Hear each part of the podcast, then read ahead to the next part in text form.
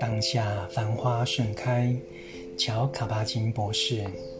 苏醒，每天挪出些时间从事正式禅修，并不代表你就不能再思考了，或是不能再跑东跑西，把事办妥。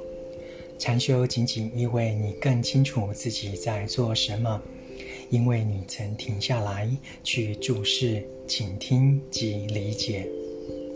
梭罗在《湖滨禅记》中看得非常透彻。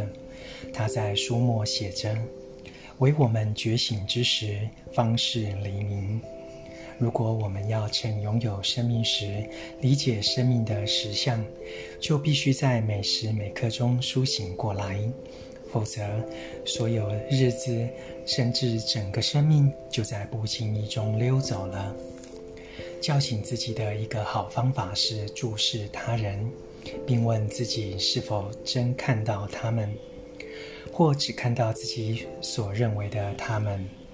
有时候，我们的想法像梦幻眼镜，一旦戴上了，我们看到梦幻子女、梦幻丈夫、梦幻妻子、梦幻职业、梦幻同事、梦幻伙伴、梦幻朋友。我们为梦幻未来而活在梦幻的当下。如果无无知于此，我们便为每件事情上色，将自己的想法套在每件事上。尽管梦中的事物或许会变化，让我们误以为它们真实鲜活，但事实上是我们深陷梦境。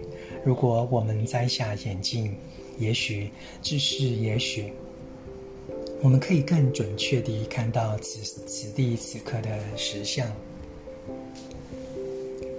梭罗感到需要而开始一段长时间的独居。他在华尔滕湖畔待了两年两个月。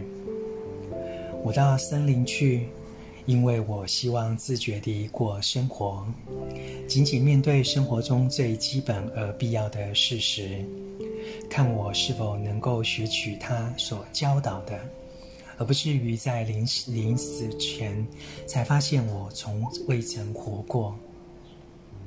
他最深沉的信念是：若能把一天的质地加以改变，这乃是至高的艺术。我还没遇过一个人十分醒觉的人，我如何能够直视他的脸呢？朗读：当下繁花盛开。